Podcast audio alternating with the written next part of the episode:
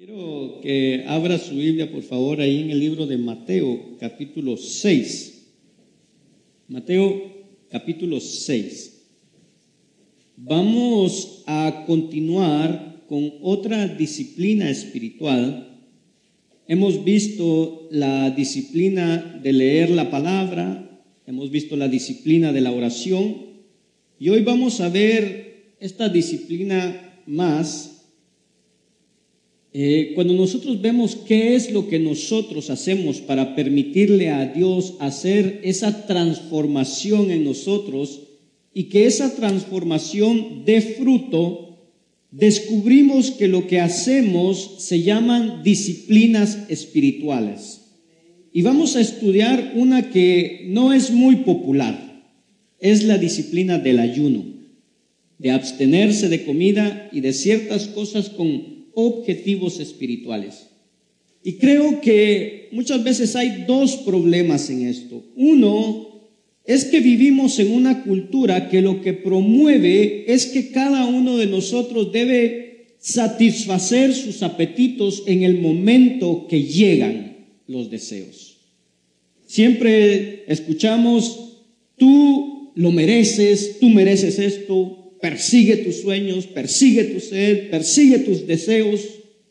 O sea, todo el tiempo nos están tratando de convencer que tenemos que satisfacer siempre nuestros apetitos y nuestros deseos. Y el otro problema es que la iglesia, como iglesia, normalmente la iglesia se comporta como un péndulo. Se va de un extremo conservador a un extremo liberal de cada o en cada determinado tiempo. Durante mucho tiempo la iglesia estuvo promoviendo prácticas como la autoflagelación, la mortificación del cuerpo, el ayuno como obligación y llegó a ser una cosa tan extrema que entonces la sociedad lo rechaza de forma tan fuerte y entonces el péndulo se va hacia el otro lado y entonces se vuelve algo muy liberal.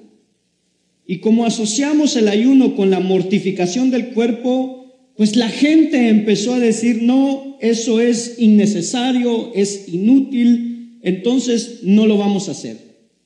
Y los dos extremos están mal.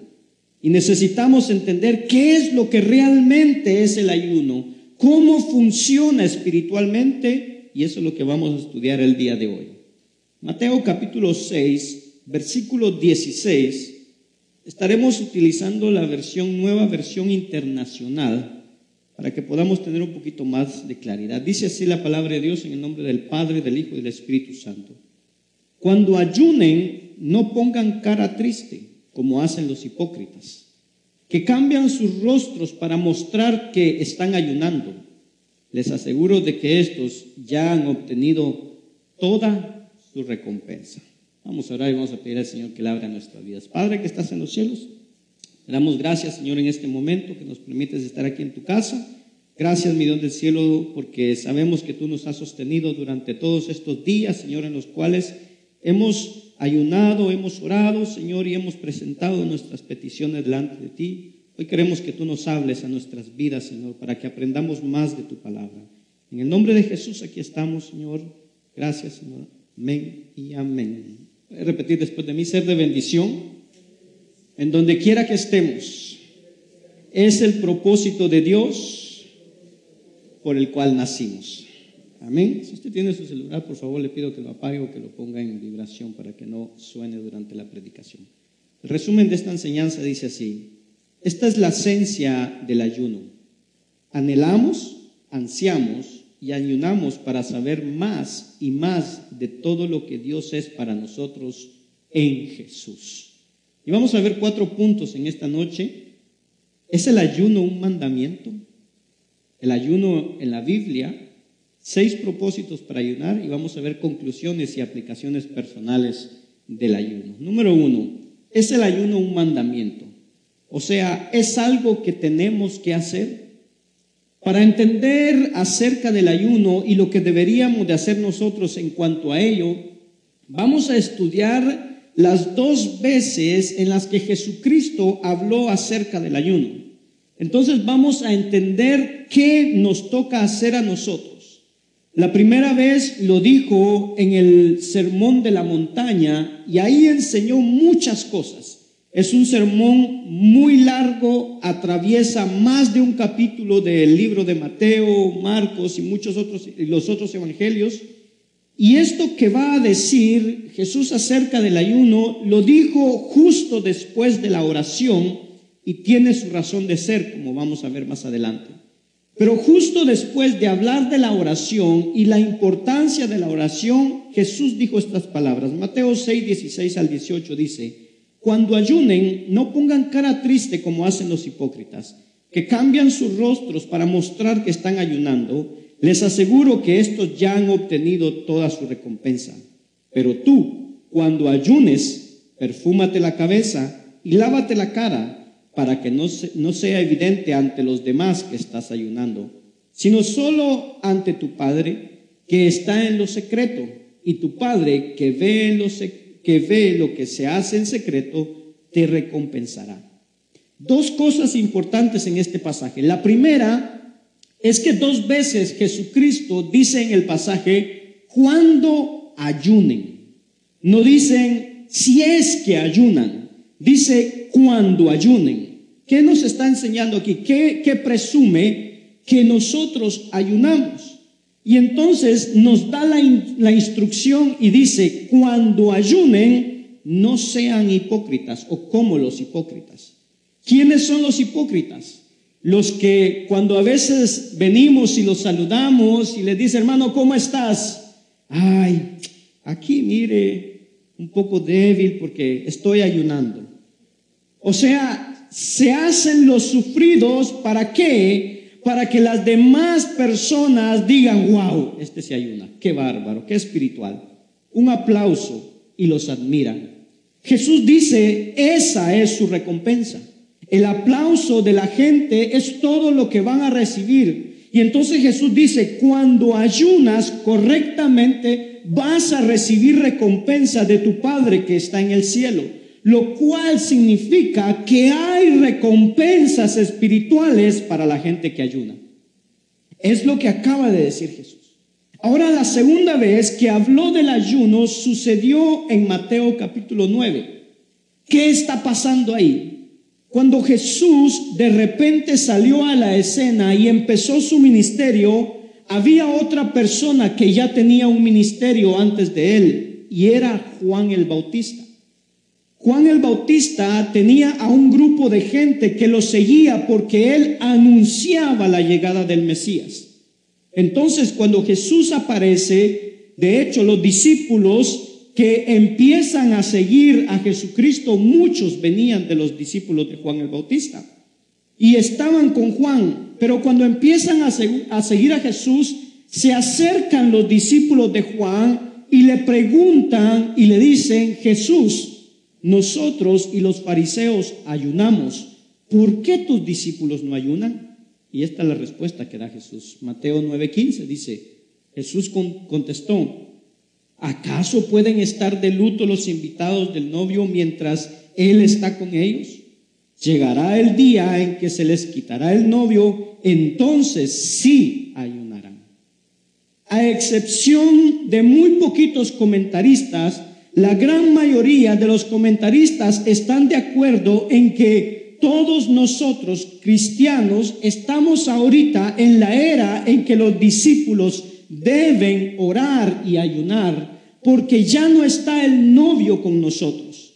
La analogía que, la, que utiliza la Biblia eh, por todos lados para explicar la relación entre Dios y la iglesia es que la iglesia es la novia y Jesucristo es el novio que viene por la novia. Entonces el novio nos fue quitado, entonces ahora sí deberíamos ayunar. Pero ¿acaso Jesús dijo, ay de aquel individuo que no ayune? No, pero sí nos está diciendo que deberíamos de ayunar porque no lo tenemos a Él con nosotros en este momento pero nos dijo claramente que tenemos que ayunar correctamente y que si no lo hacemos correctamente no van a haber recompensas. Entonces, con esto sabemos que no es un mandamiento específico, pero que sí debemos de ayunar. Ahora necesitamos estudiar qué significa eso, para qué ayunamos, cómo lo hacemos y qué es lo que vamos a hacer. Número dos, el ayuno en la Biblia.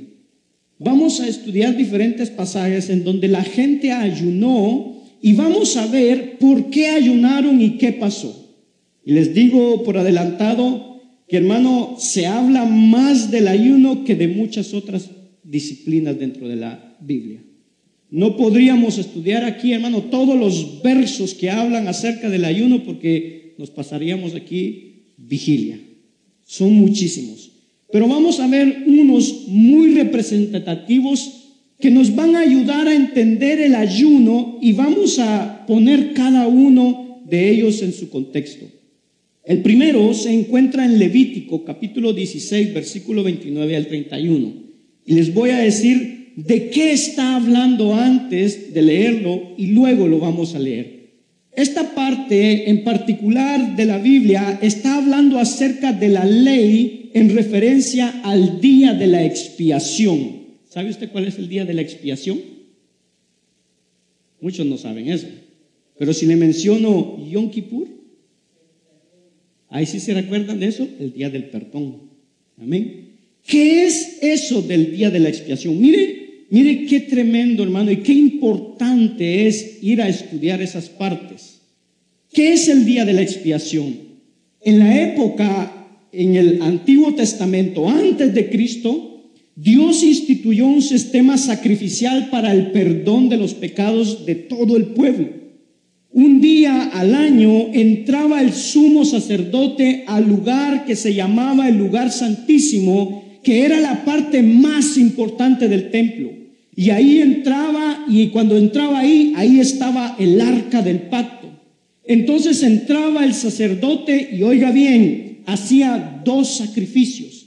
Primero, había un sacrificio de un toro que lo, sacrificaba y ponía la sangre encima de lo que se llama el propiciatorio.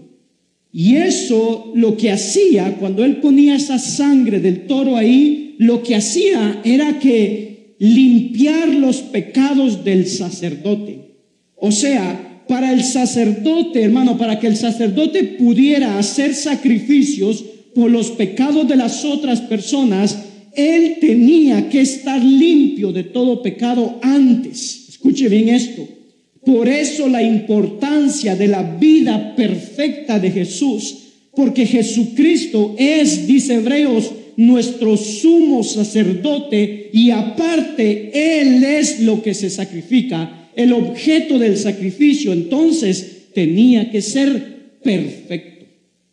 Entonces, el sacerdote entraba tenía la sangre del toro en el propiciatorio, se limpiaba a sí mismo de sus pecados y luego después sacrificaba una cabra. Ponía la sangre en el mismo lugar y eso limpiaba los pecados de todo el pueblo.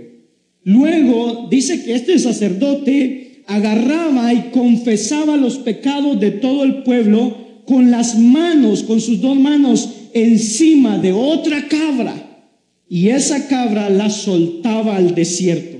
Entonces esa cabra cargaba con el pecado de toda la gente y se iba al desierto para morir allá. Y entonces el pueblo de Israel ya estaba limpio de pecado. Todo eso es una sombra aquí en la tierra de lo que sucede espiritualmente en el cielo cuando Cristo se entrega en la cruz, nos sustituye a nosotros como sacrificio y carga con nuestros pecados y muere en la cruz por eso. ¿Te da cuenta la importancia de estudiar eso? Ahora, mientras el sacerdote está haciendo los sacrificios adentro en el lugar santísimo, el pueblo tiene que también hacer su parte. ¿Qué es lo que hace el pueblo? Mire lo que dice Levítico 16, 39 al 31. Este será para ustedes un estatuto perpetuo. tanto para el nativo como para el extranjero que viva entre ustedes.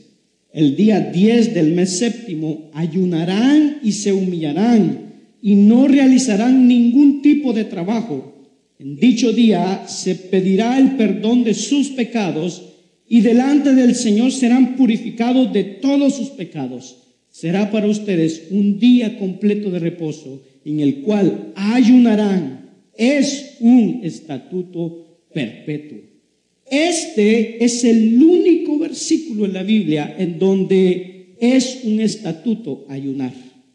Pero fíjense la importancia de estas cosas. Mientras el sacrificio está siendo hecho, mientras nosotros, hermano, el sacrificio está siendo hecho, nosotros estamos arrepintiéndonos de nuestros pecados para ser limpiados. Ayunamos, entonces el ayuno es una muestra de arrepentimiento, es una muestra de humildad en cómo nos presentamos ante Dios para que nos limpie de pecados. Entonces, oiga bien, nuestra humildad interna se ve de forma externa cuando ayunamos.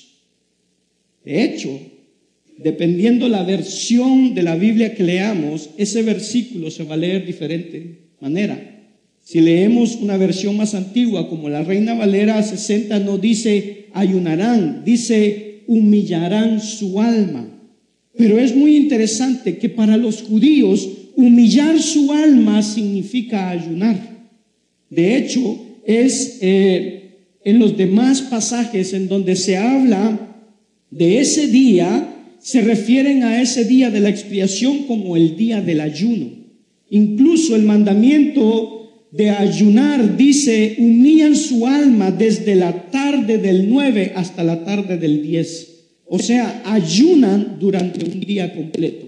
Entonces, lo que estamos viendo ahí es que en el Antiguo Testamento la gente de Dios se presentaba ante Él con un corazón humilde, un corazón arrepentido que se mostraba externamente a través del ayuno, pidiendo el perdón de los pecados. Ahora, es la primera vez que se habla del ayuno. El siguiente es en la vida de David, segunda de Samuel 12, 16. Les voy a contar qué es lo que está pasando.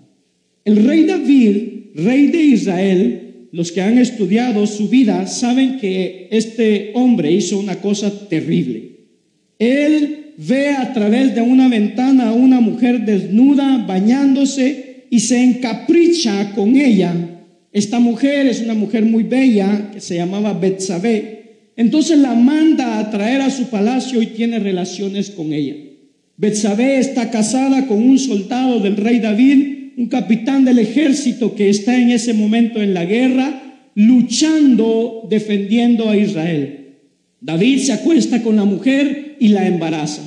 Entonces, para tratar de cubrir su pecado, manda a que traigan de regreso al soldado para ver si éste podía ir y acostarse con su esposa, tener relaciones, para entonces que crea que el niño era de él. Pero el soldado, hermano, se rehúsa, él es muy recto y dice, yo no puedo disfrutar de ninguna comodidad, de ningún placer mientras mis hombres están en la guerra. Y entonces lo que hace David es que regresándolo a la guerra le pide al general que está dirigiendo la batalla, que lo ponga en el lugar en donde la guerra está más cruenta y entonces lo matan. El profeta Natán dice que viene y confronta a David. David reconoce su pecado, pero se queda con Betsabé. Y entonces nace el niño y poco después de nacer el niño cae gravemente enfermo y esto es lo que sucede, según de Samuel 2:16. Dice David se puso a rogar a Dios por él, o sea, por el niño. Ayunaba y pasaba las noches tirado en el suelo. O sea, David no solo ayuna de comida, sino que se priva de comodidad y en lugar de dormir en su cama, duerme en el piso. Y si lee el resto del pasaje, dice la Biblia que lo hizo por siete días. O sea, siete días se pasa sin comer absolutamente nada y se la pasa tirado en el suelo, pero Dios decide que no es la voluntad de él sanar al niño, sino que el niño de todas maneras fallece. Este pasaje, oiga bien, este pasaje es importante de leer porque necesitamos entender que el ayuno, oiga, no es una forma de manipular a Dios. O sea, no porque ayunemos Dios va a querer hacer las cosas, hermano, que nosotros queramos y porque en su perfecta voluntad siempre Él va a ser soberano y va a hacer lo que Él ha decretado. Entonces el ayuno no es para forzar a Dios. Dios no va a hacer lo que queramos.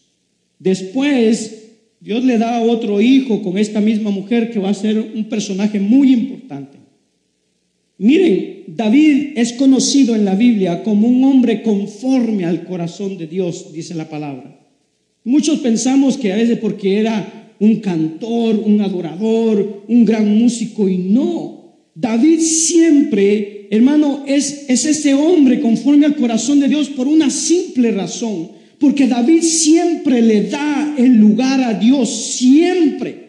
Dios es el rey y él es su siervo. Y aun cuando Dios hace cosas que a él le duele y no le gustan, jamás baja a Dios de su lugar. De hecho, en el momento en, en que cuando llegó el séptimo día y el niño fallece y le avisan a David, esto es lo que hace David, segunda de Samuel 12:20, dice, entonces David se levantó del suelo y enseguida se bañó y se perfumó. Luego se cambió de ropas. ¿Y qué dice? Se fue a la casa del Señor para adorar. Después regresó al palacio, pidió que le sirvieran alimentos y comió. O sea, aún en medio del dolor y de que Dios no contestó la oración como él quería, lo primero que hizo fue ir al templo a adorar a Dios diciéndole, hágase tu voluntad y no la mía. Me parece mucho a nosotros. Entonces ahí vemos otra vez una razón más para ayunar. El siguiente pasaje es un pasaje que viene del libro de Esdras en el Antiguo Testamento, capítulo 8. Les cuento el contexto. El pueblo de Israel estaba cautivo en Babilonia 70 años y cuando Nabucodonosor pierde el poder de Babilonia, llega el rey Artajerjes. Artajerjes decide permitirle al pueblo de Israel regresar a Jerusalén y él y el que va a dirigir el regreso es Esdras. A él es que se le dicen, ¿sabes qué? Puedes llevar a tu gente de regreso a Jerusalén. Pero en el regreso, en el camino de regreso, era un camino muy peligroso. Antes del imperio de Roma, viajar por esa zona era peligroso. No podía viajar solo, no se podía ir solo, estaba lleno de asaltantes, de criminales y de asesinos. Entonces viajar era una complicación. Pero a Artajerjes le dice que pueden irse. Pero a Esdras le da vergüenza pedirle al rey que le mande soldados para vigilarlos por el camino. Por una razón muy interesante. Y aquí es lo que vamos a ver, la razón del ayuno. Eh, Esdras capítulo 8, versículo 21-23 dice, luego estaba estando cerca del río Aba, proclamé un ayuno para que nos humilláramos ante nuestro Dios y le pidiéramos que nos acompañara durante el camino a nosotros, a nuestros hijos y nuestras posesiones. Fíjese cómo hay este, este lenguaje de humillarse ante nuestro Dios a través del ayuno. Dice, en realidad, versículo 22, en realidad sentí vergüenza de pedirle al rey que nos enviara un pelotón de caballería para que nos protegiera de los enemigos, ya que le habíamos dicho al rey que la mano de Dios protege a todos los que confían en Él, pero que Dios descarga su poder y su ira contra quienes lo abandonan. Así que ayunamos y oramos a nuestro Dios pidiéndole su protección y Él nos escuchó. O sea, le acaba de predicar a Artajerjes diciéndole, rey, nuestro Dios cuida a los que confían en Él, los protege. pero dame unos soldaditos por si las dudas. Le da vergüenza pedírselo. En otras palabras, eh, Esdras tiene que demostrar que cree en lo que predica. Acabo de predicar que Dios protege a los que confían en Él. Entonces dice, en lugar de pedirle protección al rey de Babilonia, nos vamos a humillar ayunando y le vamos a pedir ayuda al rey del universo. Y hermano, el rey del universo respondió, porque los protegió y pudieron llegar sanos y salvos hasta Jerusalén. De hecho, uno de los libros que vamos a estar leyendo en el plan de lectura el próximo año es el libro de Esdras. Así que esté atento a, esta, a, esa, a esa historia. El siguiente pasaje está en el libro de Esther, también en el Antiguo Testamento. Ese es un libro muy interesante. Se los recomiendo que lo lean. Hay muchas cosas que se pueden aprender ahí. Y les cuento qué es lo que está pasando aquí. Esther fue una mujer judía que terminó siendo la esposa del rey Asuero. Este rey Asuero era un rey muy poderoso. La Biblia dice que él reinaba sobre 127 provincias. Su reino era extenso, eh, era rey de los medos y de los persas, era un reino enorme. Y él estaba casado con Esther, pero Esther era judía. Su segundo en el poder, o sea, como su comandante en el poder, ahí en Azusa, era un señor llamado Amán. Y este señor era una persona, hermano, de esas que suben al poder y son arrogantes como ellos solos. Entran en un lugar y quieren que todos se tiren al suelo rindiéndole honor. Y todo el mundo lo hace porque le tiene miedo. Pero Esther tiene un tío que se llamaba Mardoqueo. Y Mardoqueo viene al palacio constantemente a ver a Esther. Y él cuando Amán pasa por ahí, Mardoqueo, ni pío ni pan. No se humilla, no se hinca, ni le hace reverencias, nada. Entonces la gente alrededor de Amán le dice, hey, ¿ya viste a este judío que ni siquiera te saluda? Y cuando se da cuenta dice que éste se enoja y planea la destrucción de todos los judíos. Y Amán le va a decir al rey, fíjate rey, que hay un pueblo entre nosotros, gente que no sigue tus leyes, que no te adora y que no te hace referencias. Yo creo que necesitamos eliminarlos a todos. Y entonces el rey, que a la verdad, hermano, le da igual, le dice, haz lo que tú quieras, allá tú. Y a la suerte escogen un día y dicen, ese día vamos a mandar un edicto para que, en para que toda la gente en las 127 provincias si conocen a un judío, lo pueden matar y se pueden quedar con sus pertenencias. Vamos a erradicar al pueblo judío. Cuando Mardoqueo ve el edicto, va a hablar con Esther, pero no puede entrar en el palacio porque está de luto y era prohibido. Entonces le manda un mensaje y le explica a Esther lo que está haciendo Amán. Y Esther le explica un problema que tiene para ella poder hablar con el rey que una de las leyes de los medos era que nadie se puede acercar al rey simplemente porque quiere hablar con él. O sea, para hablar con él, el rey la tiene que mandar a llamar. Entonces le dice que si ella se presenta ante el rey, hay dos opciones. Si el rey extiende su cetro hacia ella, le está diciendo, acércate, te voy a escuchar. Pero si la ignora en ese momento, la ejecutan por tener la osadía de presentarse frente al rey sin haber sido invitada. Entonces Esther le dice, si voy y me paro, ahí me van a matar. Y Mardoqueo le dice, para este momento es muy posible que Dios te haya puesto ahí. Y le dice una cosa muy interesante, le dice, si tú no ayudas, Dios de todas maneras va a encontrar la manera de salvar al pueblo, pero tú vas a estar dándole la espalda al pueblo de Dios y no creas que nada más porque eres la reina te vas a salvar del edicto. Y esto es lo que hace Esther, capítulo 4, versículo 16. Dice, ve y reúne a todos los judíos que están en Susa para que ayunen por mí.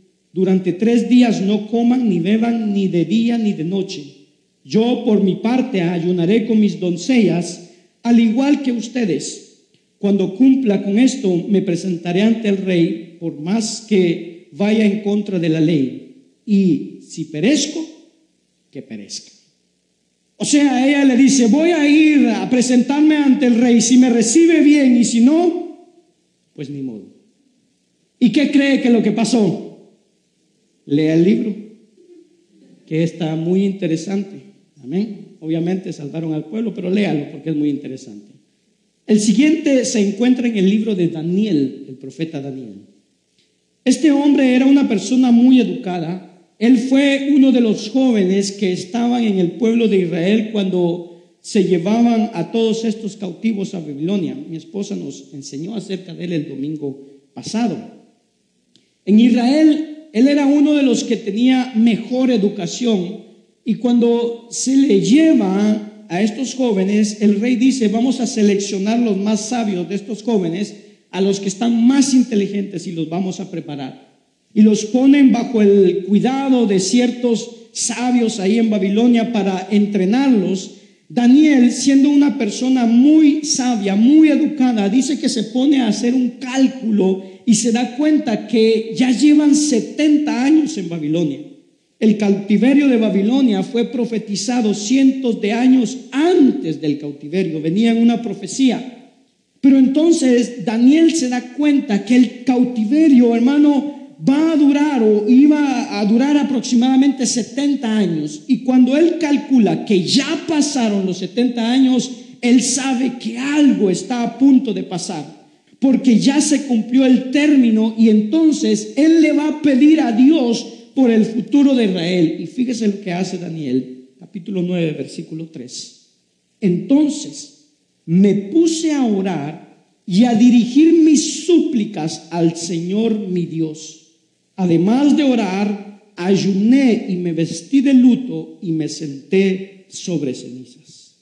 O sea, su manera de ir humilladamente a Dios para pedir por el futuro de Israel es, además de orar, él ayuna, o sea, deja de comer, se viste de luto, es decir, también deja las comodidades o las ropas lujosas con las que se vestía, se sienta sobre cenizas se incomoda a propósito para pedirle a Dios por su pueblo.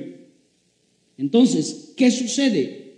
Dios responde, liberan a la gente y la gente puede regresar a Jerusalén. En este que sigue, el siguiente pasaje, es un libro muy conocido, pero muy conocido por las razones equivocadas. Se encuentra en el libro del profeta Jonás. Jonás es famoso porque muchos dicen, Jonás, el que pasó tres días en el vientre, y unos dicen de una ballena, pero no es una ballena, es un pez muy grande, dice. Y todo el mundo sabe eso, pero esa no es la razón por la que el libro debería ser famoso. Debe ser famoso, hermano, por el milagro que hace Dios en Nínive. ¿Qué es lo que sucede? Este libro es la historia de cuando Dios le dice a Jonás, ve a Nínive, a Nínive y proclama ahí, le dice que estoy a punto de destruir Nínive porque su maldad ya me llegó, como dicen por ahí, hasta la coronilla. Ya estoy hasta aquí de ellos. Jonás no quiere ir a Nínive. De hecho, hace lo opuesto. En lugar de ir hacia Nínive, se va hacia el otro lado se sube en un barco y se escapa.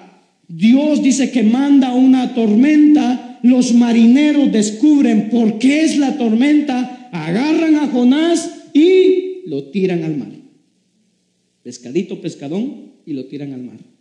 Y entonces se lo traga el pez y va y escupe a Jonás en Nínive. Jonás no quiere ir a Nínive, pero ¿por qué no quiere ir? Y mucha gente piensa que la razón por la que no quiere ir es que porque los ninivitas era gente, para empezar, enemigos de Israel, pero segundo, era gente muy cruel. Estas personas cuando entraban en guerra y capturaban a enemigos vivos, Dice que los llevaban a Nínive, les pelaban la piel, le quitaban la piel y los colgaban vivos del muro de la ciudad hasta que llegara, hasta que murieran ahí colgados. Entonces imagínense cuando Dios le dice, ve a Nínive y diles que los voy a destruir si no se arrepienten. Y se dice que por eso salió corriendo para el otro lado, pero esa no es la razón. De hecho, Jonás dice en el libro cuál es la razón por que no quiere ir. Y me parece sorprendente porque cuando le dice Dios, ve a Nínive y diles, Él le dice, no, no voy a ir porque ya te conozco, que eres un Dios misericordioso y se arrepienten, los vas a perdonar y no quiero que los perdones. Por eso es que Jonás no quiere ir. Y esto de alguna manera, oiga bien, es un mensaje para nosotros, porque Dios los que nos, lo que nos está diciendo a través de este libro es que nuestro corazón no puede ser como el de Jonás. Porque la gente nos persiga o nos critique o se burle de nosotros o sea enemigo de nosotros, no vamos a desearle que se pierdan. Necesitamos orar por la gente para que se salven sea quien sea. Y miren, ¿sabe cuál es el problema? ¿Sabe por qué Jonás sabe que Dios es un Dios misericordioso? ¿Cómo lo sabe? Porque Dios le mostró su misericordia a él y lo perdonó, le perdonó su pecado. Y si no, no sabría que Dios es un Dios misericordioso.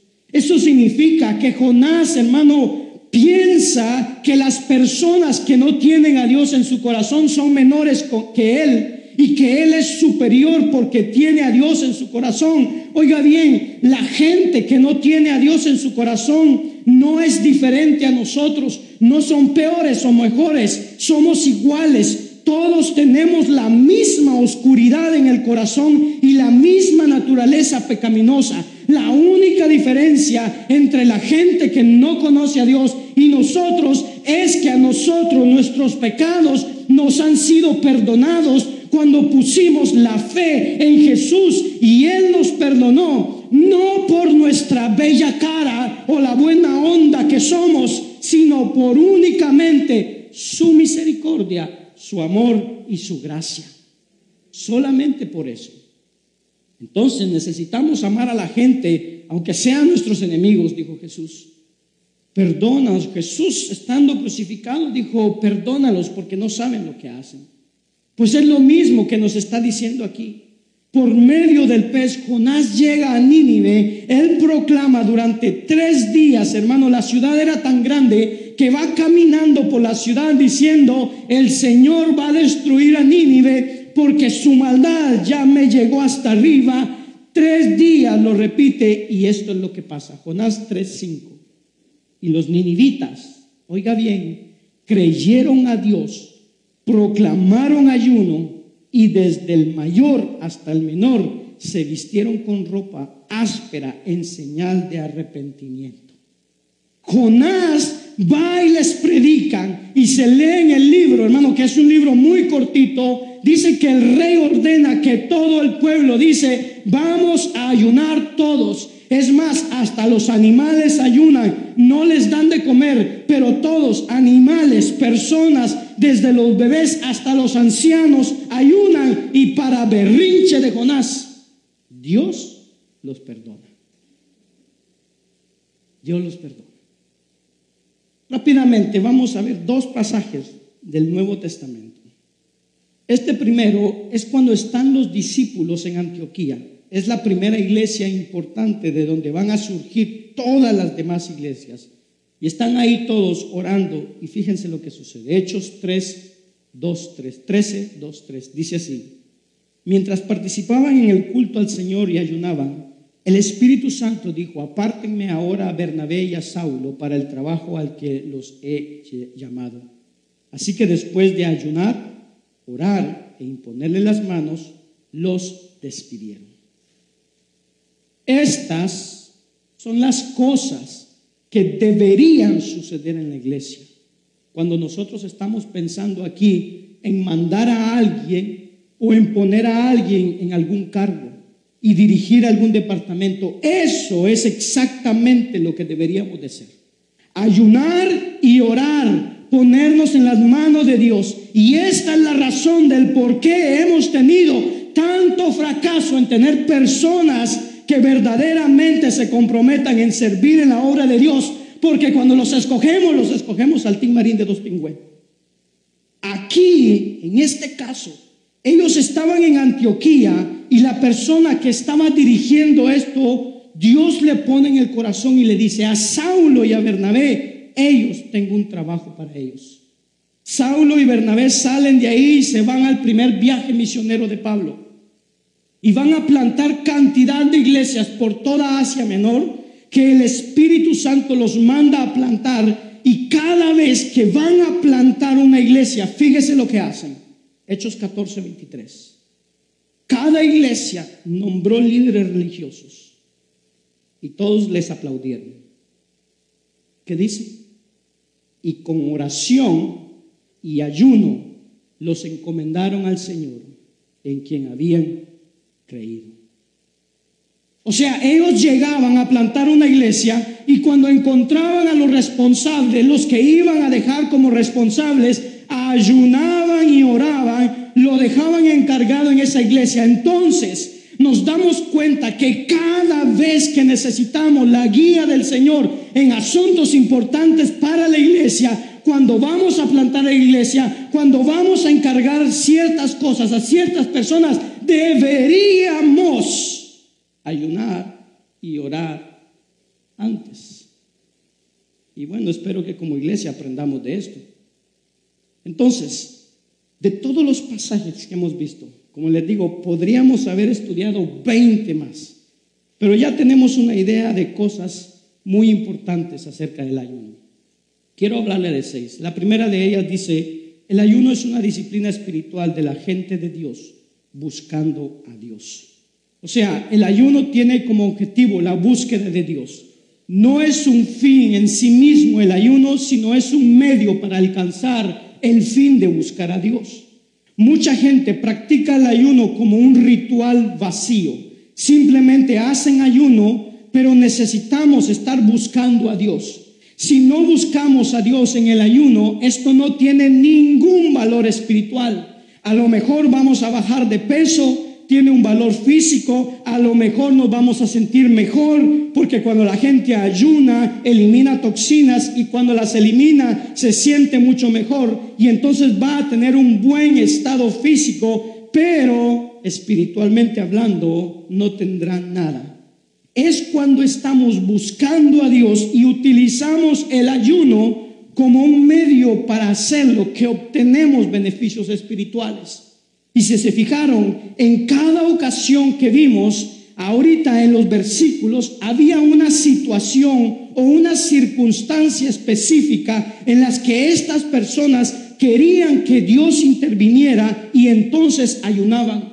Entonces, estas cosas son cosas que la Biblia nos dice que solamente suceden cuando la intervención del Espíritu Santo viene. Y es lo que estamos buscando, que el Espíritu Santo intervenga en nuestras vidas.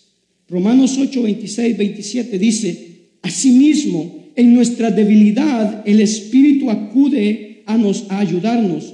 No sabemos qué pedir, pero el Espíritu mismo intercede por nosotros con gemidos que no pueden expresarse con palabras. Y Dios que examina los corazones sabe cuál es la intención del Espíritu, porque el Espíritu intercede por los creyentes conforme a la voluntad de Dios. Eso es lo que estamos tratando de lograr cuando ayunamos, que intervenga por los creyentes el Espíritu Santo conforme a la voluntad de Dios. Número dos, ayunamos con fe en la persona, trabajo y promesas de Jesucristo. Cuando ayunamos, fíjese, el ayuno es una disciplina espiritual que es propulsada, o sea, el combustible del ayuno es nuestra fe en que Dios va a actuar. Es el que creemos que cuando vamos a Dios, sabemos que ahí está Él, que Él va a responder y va a hacer algo por nosotros. Eso es fe.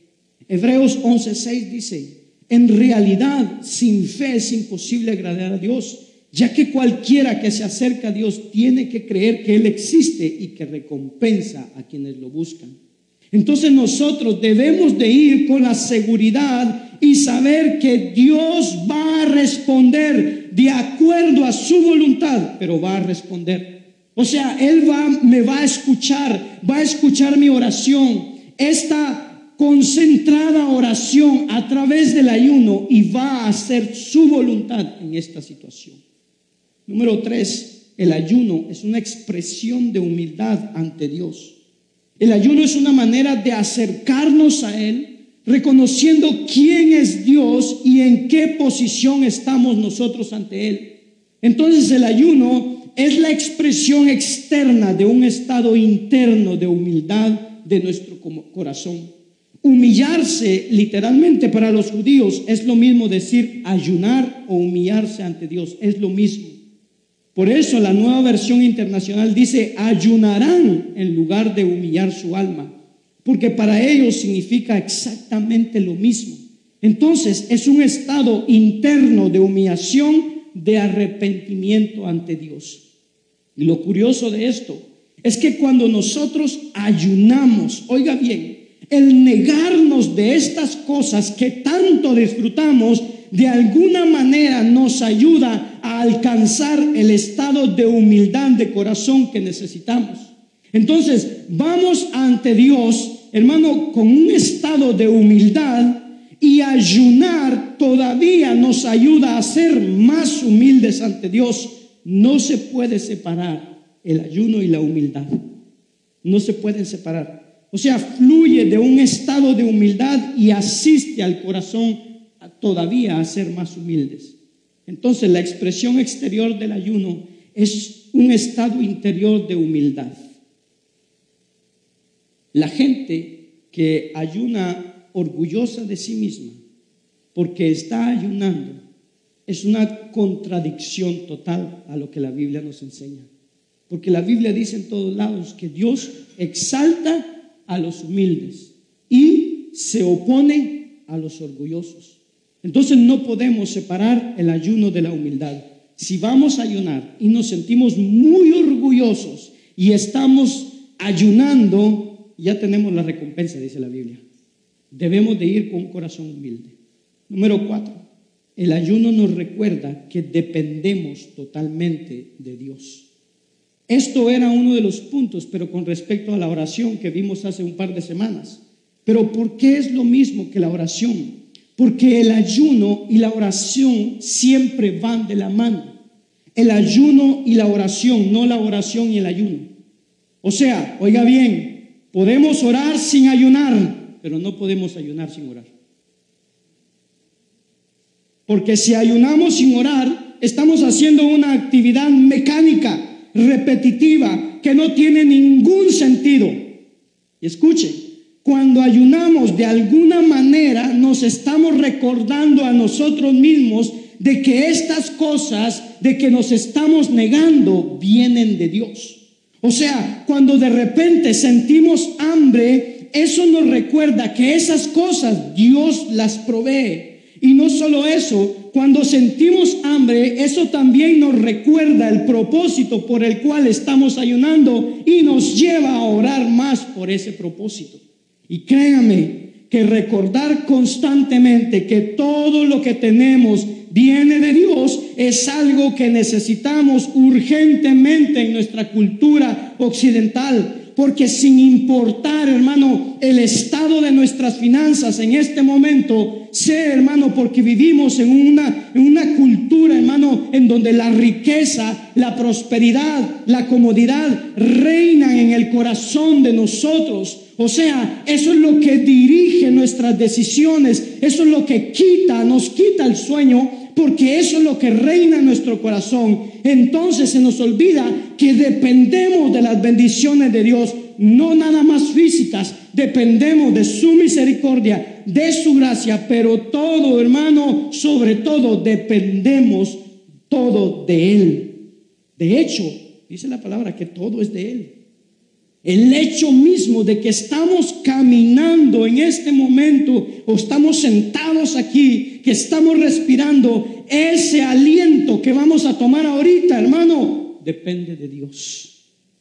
Y se nos olvida. Colosenses 1, 16, 17 dice, porque por medio de Él, está hablando de Cristo, fueron creadas todas las cosas en el cielo y en la tierra, visibles e invisibles sean tronos, poderes, principados, autoridades. Todo ha sido creado por medio de Él y para Él. Él es anterior a todas las cosas que por medio de Él forman un todo coherente. Todo lo que está sucediendo en el universo en este momento, todos los procesos físicos, químicos que están sucediendo, están sucediendo porque Dios los está sustentando. Otras versiones dicen que es Él que mantiene todo en orden. O sea, todo está funcionando porque Jesucristo tiene todo funcionando. Gracias al estado que Jesús o al trabajo que Jesús está haciendo, en este instante nosotros podemos respirar. Porque si Jesús dejara de hacer su trabajo un instante, el universo colapsaría. Porque Él es el que lo mantiene. Y se nos olvida eso.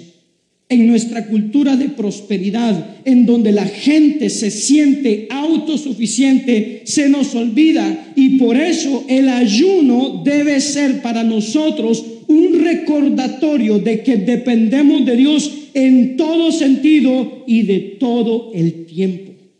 Ayunar nos recuerda lo débil que somos, lo frágil que somos y cuánto necesitamos a Dios. Fíjese que cada vez que el estómago, hermano, refunfuña porque tenemos hambre, cuando estamos ayunando, es un recordatorio de cómo lo necesitamos a Él. Lo que nuestro cuerpo nos está pidiendo nos lo da Dios. Entonces ayunar es algo que lleva a nuestra devoción espiritual a otro nivel a un nivel mucho más profundo, rompe con el poder de la carne, nos aleja de esa sensación de autosuficiencia para entender que podemos descansar en la suficiencia perfecta de Dios. Y eso se logra a través del ayuno. Número 5. Ayunamos con un propósito específico centrado en Dios. Cuando ayunamos lo hacemos con un propósito específico. Y una vez más, el ayuno no es una simple tradición. O sea, hay gente que piensa que si ayuna mucho va a tener a Dios contento, nada más porque ayuna. Y no, no es una actividad mecánica. Vimos en cada uno de los versículos que analizamos cómo el ayuno fue la respuesta de la gente ante una situación específica por parte de la gente de Dios, buscando a Dios con un propósito y pidiéndole que Él intervenga en esa situación. Podemos ver que hacen otras cosas, lo adoran, confiesan sus pecados, pero tienen un propósito en mente centrado en Dios, no en ellos, centrado en Dios, en donde espera que Él intervenga. Entonces ayunamos buscando a Dios, hermano, para que Él ejerza su voluntad soberana para su gloria en la situación que estamos enfrentando. Si vieron, hermano, los diferentes versículos, en algunos pidieron dirección, otros protección, en otros otros pudieron intercesión, en unos estaban en una sensación de arrepentimiento y para que, hermano, los ayudara a tomar decisiones importantes. Vimos también que la duración de, de los ayunos fue diferente. Hay unos que fue un día, hay otros que fueron tres días, como el de Esther, siete días, como el de David. Hay otros que fueron cuarenta días que no vimos. Hay ayunos sobrenaturales que los llaman los teólogos. Jesucristo ayunó cuarenta días justo después de ser bautizado. Hay lugares en donde no nos dice cuánto ayunaron, como Daniel no dice cuánto tiempo ayunó. En algunas ocasiones Dios respondió lo que estaban pidiendo, en otras no respondió de esa manera. Pero el punto aquí es que tenemos que entrar al ayuno con un propósito centrado en Dios, buscando su voluntad. Y la forma en que debemos de ver esto es que nosotros estamos haciendo acto de presencia en la sala del trono de Dios, el Dios del universo, a donde vamos con fe y con humildad para pedirle que haga su voluntad con respecto a una situación, no para demandar resultados, no para exigir qué es, qué es lo que queremos que pase, sino para pedirle que haga su voluntad. Número 6. El ayuno nos asiste para profundizar en nuestras oraciones. Nos ayuda a profundizar en nuestras oraciones eh, para que esas oraciones sean bastante más enfocadas. El ayuno no nos gana ningún mérito, no obliga a Dios a nada, al revés, o sea, al que ayuda es a nosotros, porque eh, intensifica nuestra búsqueda de Dios y nuestras oraciones. Nos da un sentido de urgencia para rogarle a Dios por las situaciones que enfrentamos. Entonces el privarnos de estas, de estas cosas que queremos nos ayuda a orar mejor.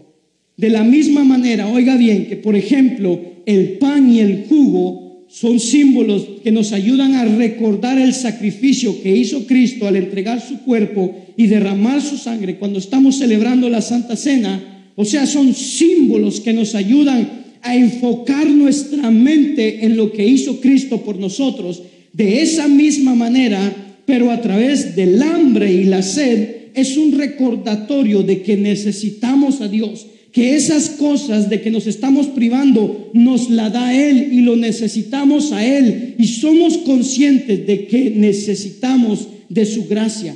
No es el pan que nos da Dios, sino la palabra de Dios. Dice la Biblia, no solo de pan vivirá el hombre, sino de toda palabra que sale de la boca de Dios.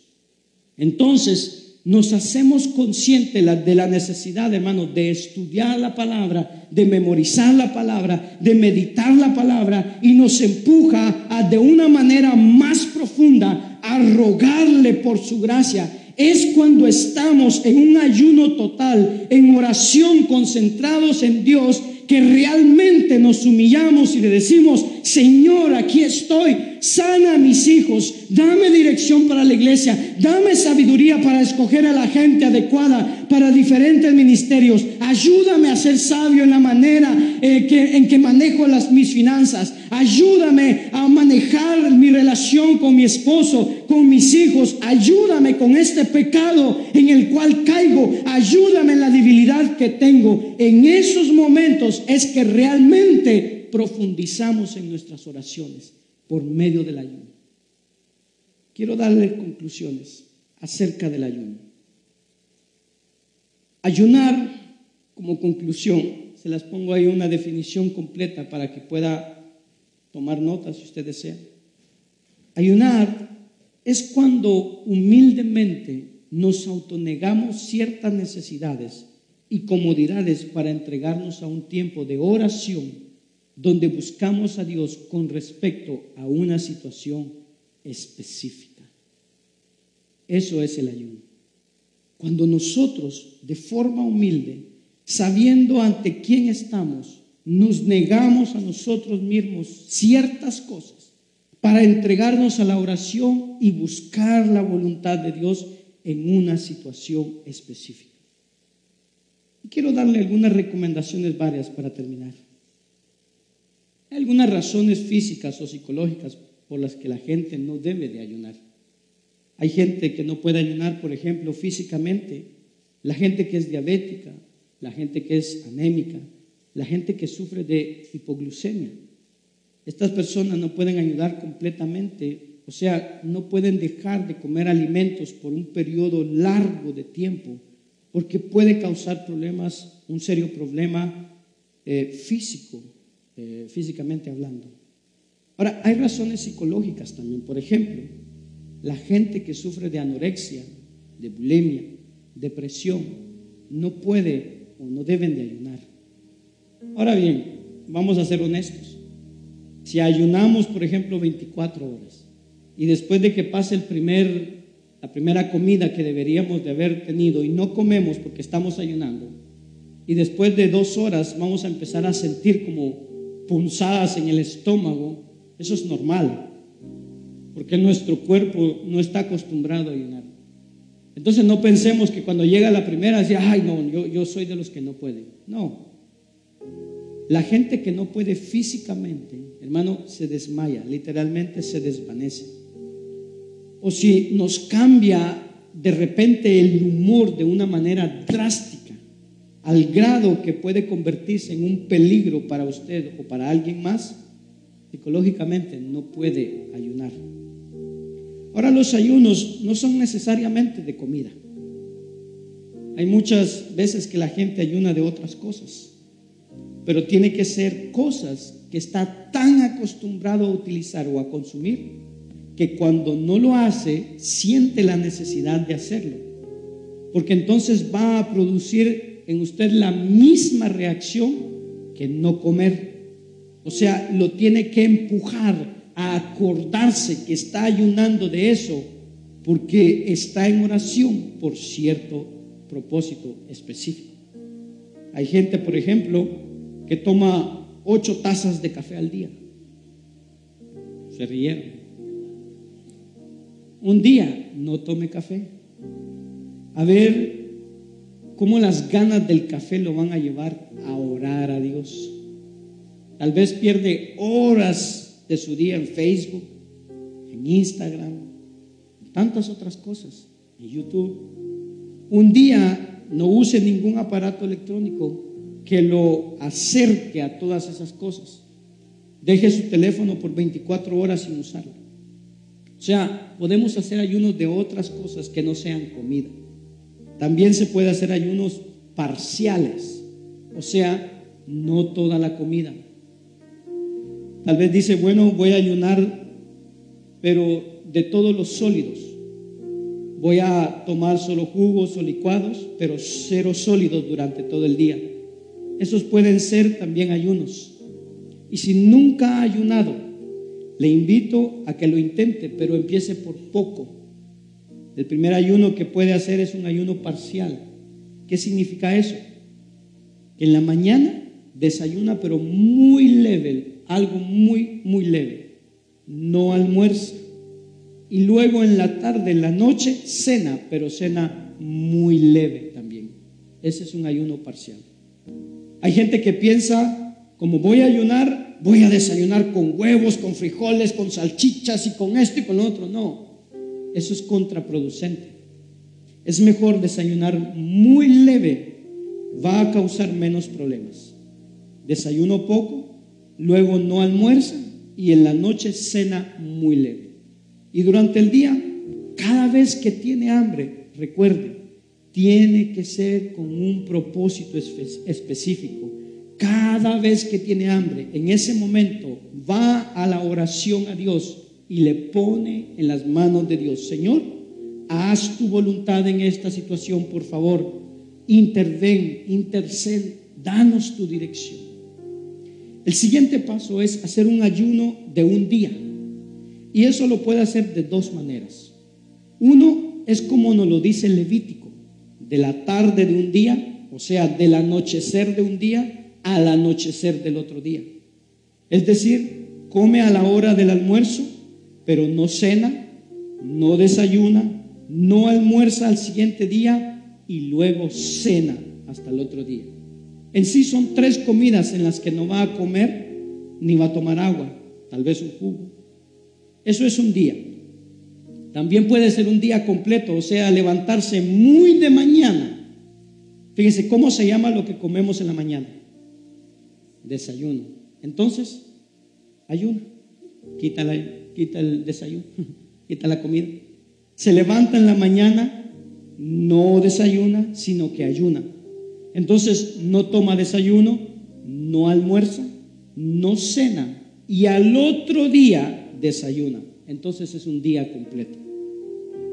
La gente que intenta estas cosas, cuando las practica verdaderamente, dándoles repetición, se sorprende de los resultados espirituales, de lo que Dios hace, de lo que Dios muestra, de cómo Él responde a las oraciones. Por eso el ayuno es algo que transforma la gente que lo hace bien.